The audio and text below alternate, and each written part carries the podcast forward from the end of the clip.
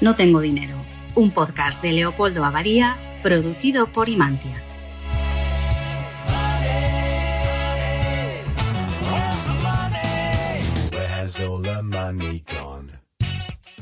Hola, ¿cómo lleva usted el confinamiento?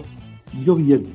Yo creo que hace unos años hubiera sido peor, porque me hubiera dejado llevar por la incertidumbre. Ahora pues la incertidumbre se me ha pasado un poco y me gusta tener las situaciones bajo control. Bueno, entonces ha sido pues como una mezcla de incertidumbre y de certidumbre.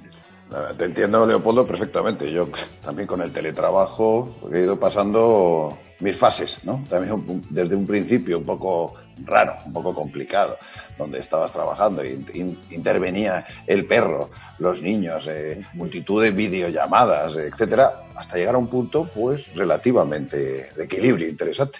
Sí, porque es cierto que a todos acostumbra uno, ¿verdad? Hoy vamos a hablar sobre un tema del que se habla poco, prácticamente nada, pero que es tan necesario como el comer. Vamos a hablar de salud mental, de cómo crear rutinas salvadoras.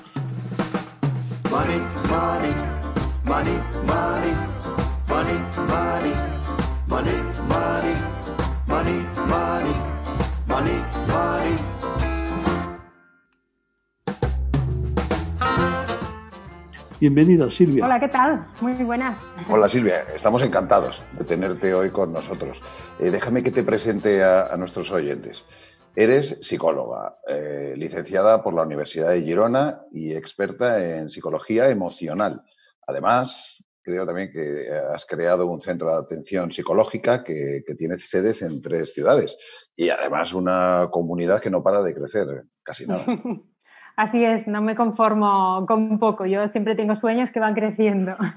Silvia, te hemos invitado a nuestro podcast para que hablemos sobre la dependencia emocional que tenemos con el dinero y mm. sobre cómo podemos tener una relación sana con él. De eso queremos que nos hables. Realmente es un tema que es muy interesante, el tema del dinero. Y es cierto que, que vivimos en una sociedad en la que está, según cómo para muchas personas el tema del dinero está mal visto. Lo asociamos a algo que va asociado a la corrupción, a hacer daño, a aprovecharse de los demás. Entonces, muchas personas sienten rechazo hacia esa parte y eso no las, no las lleva a otro sitio que a, la, a tener una conciencia de escasez, a centrarse siempre en el dinero que falta, en el dinero que se va y eso pues eh, les impide poder crecer a nivel económico, sin duda. Y hablando desde nuestro punto de vista, con total humildad por desconocimiento de estos mm. temas y con todo el respeto, vaya por delante, eh, la autoestima nos parece que, o desde fuera, ¿no? Que, tiene un punto que ver, hay como una especie de reconocimiento social a través del dinero, cuánto tengo, cuánto poseo, la, imagen que doy hacia afuera. Eh, Silvia, ¿crees que esto es así tan fuerte como parece? ¿Y qué papel juegan las redes sociales en este punto? ¿Ayudan o no tanto? Claro, nos han educado con la idea de que seremos personas que habremos alcanzado el éxito cuando tengamos un nivel económico determinado, cuando alcancemos unas metas a nivel social, de títulos, de prestigio, un, matrimonio, unos hijos, una familia, etcétera. Y con el tema del dinero pasa lo mismo. Tenemos asociada a aquellas personas que tienen un nivel de vida, pues que tienen, se pueden permitir unos lujos, pueden tener unos objetos materiales concretos de cierta gama, de cierto nivel, y lo asociamos a haber triunfado mucho más. Entonces, la persona que no consigue eso, es posible que eso le conecte con una autoestima, pues que se sienta menos valioso, que sienta que ha alcanzado menos cosas y que se compare con los demás y eso les haga sentir peor. Y respecto a las redes sociales, es cierto que hay una tendencia a mostrar siempre una imagen de nosotros muy feliz, como que somos personas muy prósperas, siempre es como que en nuestra vida todo nos va bien, todos tenemos relaciones perfectas, tenemos un nivel de vida que es el que todos envidian, entonces damos una imagen que no es real.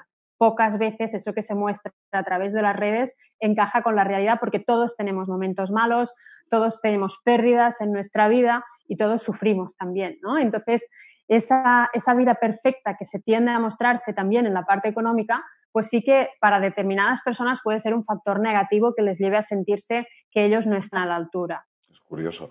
El dinero lo percibimos como un fin, el tener dinero, cuando en realidad no sé si es un medio para vivir con tranquilidad, para costear la vida, el nivel de vida que queremos, eh, construir hacia nuestros hijos. ¿Cómo lo ves tú? Claro, sin duda, el dinero es un medio, ya sabemos la, típica frase de que el dinero no hace la felicidad, que los ricos también lloran y todas esas frases que todos conocemos. y, evidentemente es verdad, nadie se libra del sufrimiento y podemos tener muchísimo dinero y pasarlo muy mal también, sentirnos absolutamente solos, sentir que no tenemos a nadie a nuestro alrededor que nos ame y sin duda es cierto que es un medio. Lo que pasa es que, claro, a todos nos gusta tener un nivel de vida determinado, poder, eh, pues cuando viajamos, hacer unos viajes, ir a unos hoteles y vivir unas experiencias determinadas. Entonces, yo creo que deberíamos entenderlo como, como, un medio para llegar a ese fin, para llegar a esos objetivos que todos tenemos. Primero plantearnos dónde queremos llegar y cómo queremos vivir nuestra vida y después intentar trazar el plan que nos permita conseguir el dinero necesario para poder hacerlo realidad. Sí, mira, Silvia, nosotros en Imantia una de las cosas que, defendemos es que con poco se puede hacer mucho. La combinación de esos pocos consiguen hacer mucho. Y eso está eh, íntimamente ligado con la forma de entender el dinero como algo que no es, eh, que no es solo poseerlo, no es tenerlo y que se quede quieto, sino con que se puedan hacer cosas con él. Hacer que el dinero sea una herramienta, una herramienta que nos ayude a construir, a construir nuestro futuro. Por eso nosotros no nos dirigimos solo a los tíos gilitos, a los grandes inversores, sino a personas normales, personas normales como, como vosotros, como, como nosotros, que con sus ahorros quieren seguir construyendo. Oye, Mario, es que a mí me parece que eso de tener el dinero quieto, que es muy antiguo, en confianza te diré que a veces me apetece a mí, pero que es muy antiguo. Y que yo creo que tal como está la vida, que, el valor está en la movilidad. Es una frase que intento transmitir siempre a mis hijos, a mis hijos y a mis nietos. Quietos ni para coger aliento. Yo estoy de acuerdo con esa frase también, Leopoldo, porque si lo pensáis, mirad, la vida es cambio. Si hay un ingrediente que forma parte de la vida es el cambio. Y el cambio lo tenemos que asociar de alguna manera a la transformación y también al crecimiento. Y en cualquier área de nuestra vida, si no creces, es como que mueres, empiezas a morir. Si tú estás en un trabajo en el que sientes que ya has dado todo lo que podías dar, que ya no te puede aportar nada más, empiezas a marchitarte ahí dentro. Cuando estás en una relación en la que sientes que ya no creces, también es como que empiezas a, dices, ya está, no hay nada más, empiezas a morir. Y con el dinero yo creo que pasa lo mismo. ¿no? soy una entendida en este tema como vosotros, pero cuando el dinero se queda igual y no crece y va pasando el tiempo, estás perdiendo también de alguna forma. Entonces es muy importante tener ese concepto de que todo en nuestra vida tiene que aportarnos crecimiento y el dinero también es importante hacerlo crecer. Sin duda, ese concepto de, dinamismo, ¿no? de movilidad es, es, importantísimo. Yo tengo, yo tengo tres hijos, Silvia, y te puedo asegurar que tampoco se están quietos, no paran.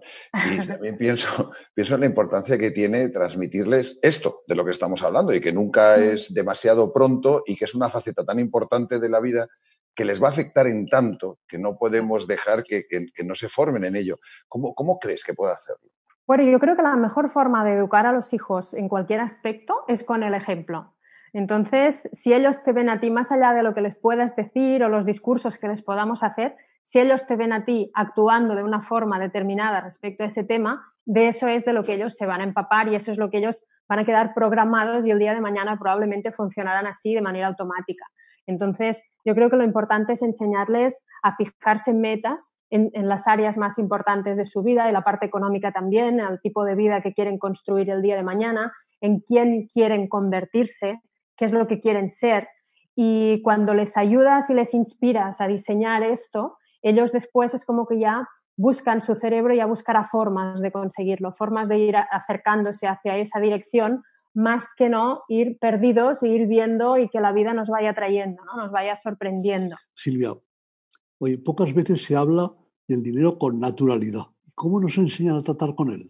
Pues eh, es cierto que es un tema que está como ahí en un terreno un poco oscuro, no se habla de ello en muchas ocasiones. Fíjate que eh, es raro que, las personas hablen de lo que cobran, por ejemplo, de, sus sueldos con naturalidad, igual que hablan pues, de cosas de su familia o de su día a día o de sus inquietudes. Y cuando es un tema que nos cuesta hablarlo, pero es porque nos han educado, como dices, de esa forma, ¿no? Porque si hubiera una cultura en la que se hablara de ello mm, de manera totalmente abierta, nos parecería normal. En cambio, es como, incluso lo consideramos de mala educación.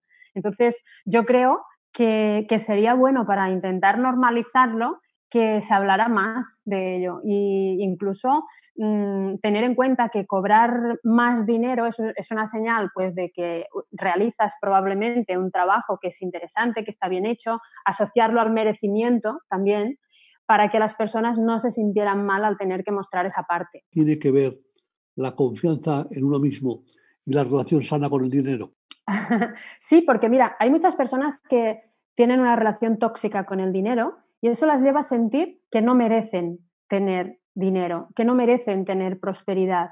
Entonces es como que a nivel psicológico ya se están poniendo unas barreras, se están poniendo unos límites que hacen que no aspiren a más, que no busquen formas de conseguir más, de hacer que su dinero crezca, eh, para poder conseguir también más cosas y tener un determinado nivel de vida, etcétera. Es como esas personas que dicen, uy, sí, claro, a mí me gustaría hacer un viaje también de este tipo, ir a tal sitio o tener ese coche, pero claro, no, no, yo, yo no puedo, esto no es para mí. Entonces, esas personas es como que ya le están diciendo a la vida, eso no es para mí, entonces fuera, no voy a por ello. Mientras que hay otras personas que dicen, no, no, yo quiero esto porque yo me lo merezco, claro que puedo, si fulanito, menganito y el de más allá lo ha conseguido, ¿por qué no puedo conseguirlo yo si hago lo mismo? Y entonces esas personas se esfuerzan más, buscan más formas de llegar a ello y no sé si llegarán o no, pero seguro que se acercarán mucho más que aquel que ya se rinde antes de empezar. Quería preguntarte, Silvia, el dinero es, siempre un asunto importante en las parejas, en las familias. ¿Cómo podemos evitar que se convierta en un problema? Pues mira, eh, para evitar eso tendríamos que hacer una elección de nuestra pareja adecuada. Cuando tú empiezas una relación, deberías tener claro cuál es tu concepción sobre este tema y elegir una persona con la que sintonices, que piense más o menos igual, porque si tú eh, eres alguien a quien le gusta, pues permitirte determinados caprichos, hacer viajes de una determinada manera, salir a cenar, hacer cosas, vida social para la que necesitas ese dinero, y tu pareja es una persona muy tacaña, que, que, no quiere gastar, que siempre tiene esa conciencia de que me voy a quedar sin él, que no, no puede ser, tenemos que ahorrar, tenemos que ahorrar, claro, vais a chocar cada vez que tú plantees hacer algo y al final tú te irás sintiendo que, te vas quedando seco ahí dentro. Entonces, yo creo que es muy interesante tener, hacer una buena elección, preguntárnoslo antes y, elegir a alguien que encaje. Y si hemos elegido a alguien que no encaja, debemos ver a ver si comunicándonos correctamente, hablando sobre el tema, podemos encontrar un punto en el que nos encontremos, en el que estemos mínimamente de acuerdo, como para que ambos nos sintamos a gusto. Porque si no es verdad, que tener concepciones diferentes de ese tema nos puede llevar incluso a la ruptura en muchos casos. Está clarísimo, clarísimo. Lo veo, lo veo cada vez más claro, de verdad. La verdad es que es como escucharte, Silvia, súper interesante. Nos das siempre una, un ángulo profesional, pero que nos ayuda a interpretar y a, y, a entender mejor cómo funciona el, el, tema del dinero y nuestra mente, ¿no? Y sobre todo a tratar con, con mucha naturalidad ciertos temas que a veces son un poco, no sé si tabú o nos cuesta un poco hablar de ellos. Mm, nos has demostrado, yo creo que hay una, o que parece que esa relación complicada que existe entre nosotros y el dinero, igual no tiene por qué serlo tanto, igual nos complicamos un poco de más. Y también eh, con el apoyo inestimable de Leopoldo, siempre vemos que el dinero, eh, eh, la relación con el dinero también tiene ese carácter dinámico, ese carácter guiado, orientado, que nos ayuda a eliminar incertidumbres o sentirnos mejor con él yo creo que ha sido súper útil y te quiero, te quiero dar las gracias, Silvia, porque nos has, nos has, ayudado un montón a entendernos un poquito más. Muchas gracias a vosotros. Y gracias, como siempre, al maestro Abadía, que, como siempre, con ese aplomo y ese sentido común, nos dejas con la boca abierta, Leopoldo. Nos deja aplomamos, sí. Muchas gracias a todos. Desde la más pura ignorancia con Blanca Basanta.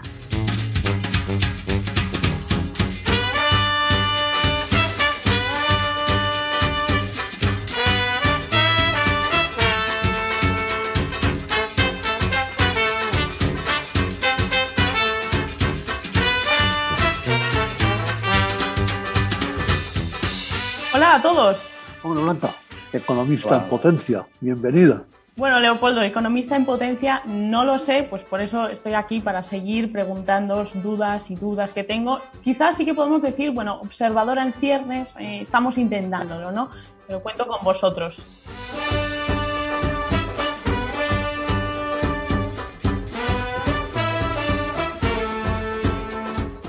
Y la verdad es que sí he observado pues, que los eh, jóvenes nos enfrentamos a ir cambiando un poco de trabajo, de oficio cada tres o cada cuatro años, un poco según gustos, pero también me doy cuenta que según el panorama laboral, ¿no? que va cambiando muy rápido. Eh, de hecho, yo he conocido a jóvenes que están sacando adelante una startup, estudian derecho y trabajan dando clases de tenis. Y me pregunto si esta multitarea es sana eh, y si podremos vivir con ella sin morir en el intento, porque es cierto que esto, bueno, no, no, sé qué pensáis, ¿no? Pero puede llevarnos a un estilo de vida un poco frenético, sobreestimulado, y me pregunto cómo conjugamos esa realidad un poco eh, sin desquiciarnos y, viviendo bien. Eso, Blanca, cuando pones hacer una pregunta es, que me dejas totalmente hundido. Bueno, te cuento un descubrimiento que hizo hace, hace muy poco que ha sido, me lo contó un, un autor de, de, la editorial Espasa. Comiendo un día con unos cuantos, él estaba muy agobiado, como todos los autores, por entregar el, el, manuscrito a tiempo. Yo por lo menos no lo he entregado nunca en la vida y no he podido dormir la víspera, al final lo he podido entregar. Y ese me decía que había aumentado su productividad tremendamente. Dije, ¿qué haces? Y mira, he inventado una cosa, que es trabajar horas completas. Yo llego una hora, pongo el reloj, apago el móvil, desconecto todo y ya puede llamar el que quiera, que en esa hora no estoy más que para escribir. Bueno, decía, tú no sabes la velocidad que he alcanzado. La productividad me ha aumentado muchísimo. Simplemente trabajando en serio horas completas. Que Blanca ya sabes, hija, ánimo, a trabajar hora tras hora. Efectivamente, sí.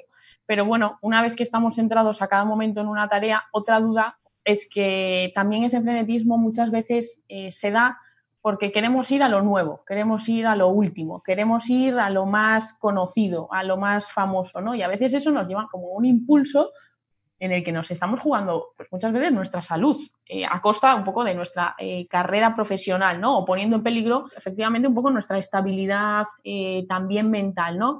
Entonces, ¿cómo eh, compaginamos el, gusto de trabajar y de estar en proyectos que merecen la pena y que, y que están revolucionando el mercado sin sufrir como las consecuencias eh, pues drásticas de al final eh, llegar a los, no sé, 40 años pues con más canas de las que deberíamos. Ese es un buen punto. Y en el caso de los chicos, llegar con canas es llegar con pelo, que en algunos casos la cosa va peor. Y, es un punto muy importante el que comentas. Yo creo que hay un gran cambio entre las nuevas generaciones y las, y las, las actuales. Y es que eh, estaba viendo un estudio de Deloitte, de, de, efectuaba entre jóvenes hasta los 35 años, ¿no? Y una de las cosas que les preocupaba a la mayoría es eh, tener impacto en la sociedad. Eso es algo que nosotros, en nuestras generaciones, nos hemos planteado más tarde. O lo hemos dado una. Igual que vosotros leéis las etiquetas y veis de qué están compuestas las cosas, si son biodegradables o si son o no son, lo, las preocupaciones varían. Y en función de esas preocupaciones y cómo tú seas capaz de, de procesarlas, vivirás con ese nivel de mayor o menor tensión. Esta encuesta decía que la principal, el principal, una de las cosas que más les preocupaba era el equilibrio entre la vida personal y la profesional. ¿ah? Eh, y también estaban las oportunidades de progresar, de ser líderes y la flexibilidad en el trabajo. Fíjate que son tres conceptos, son los tres principales. Eh, la forma de, de, de, llevar depende de cada uno cómo lleva las cosas. Cada uno hace su propio trabajo. Y es verdad que si uno acaba trabajando en cosas que le gustan, que le motivan, el trabajo no se vuelve tanto, sino que es un, es un acicate continuo. Y es lo que hace cuando estás desarrollando cosas que crees que tienen impacto, que son proyectos interesantes y que lo haces en un entorno más flexible, con nuevas metodologías de trabajo, eh, hemos hablado de teletrabajo, hemos, eh, hemos, visto que existen formas distintas, se trabaja mucho más en equipo. Yo creo que todo eso ayuda mucho más a trabajos en compartimentos estancos, en silos, que crean mayor nivel de ansiedad, por lo menos desde mi opinión. Me vuelvo a quedar con los dos consejos que me dais, ¿no? Leopoldo, efectivamente, a cada tiempo un trabajo, una cosa y también eh, con lo que me decías tú, ¿no, Mario? El, el, gusto de saber que estás haciendo cosas con impacto y que tu trabajo, bueno, pues se convierte en algo eh, satisfactorio para uno mismo, ¿no? Que ayuda a la salud mental. Así que, bueno, pues, pues también me los apunto y también me los llevo esta vez. Blanca, muchas gracias otra vez por tu, por tu participación. La verdad es que eres un soplo de aire fresco. Nos encantan tus preguntas. Nos haces revisitar temas ¿eh? que, que, son súper importantes. Con lo cual, muchísimas gracias. Continuamos con nuestra serie de podcast. Desde Imantia os damos las gracias por estar con nosotros y hasta el próximo. Adiós.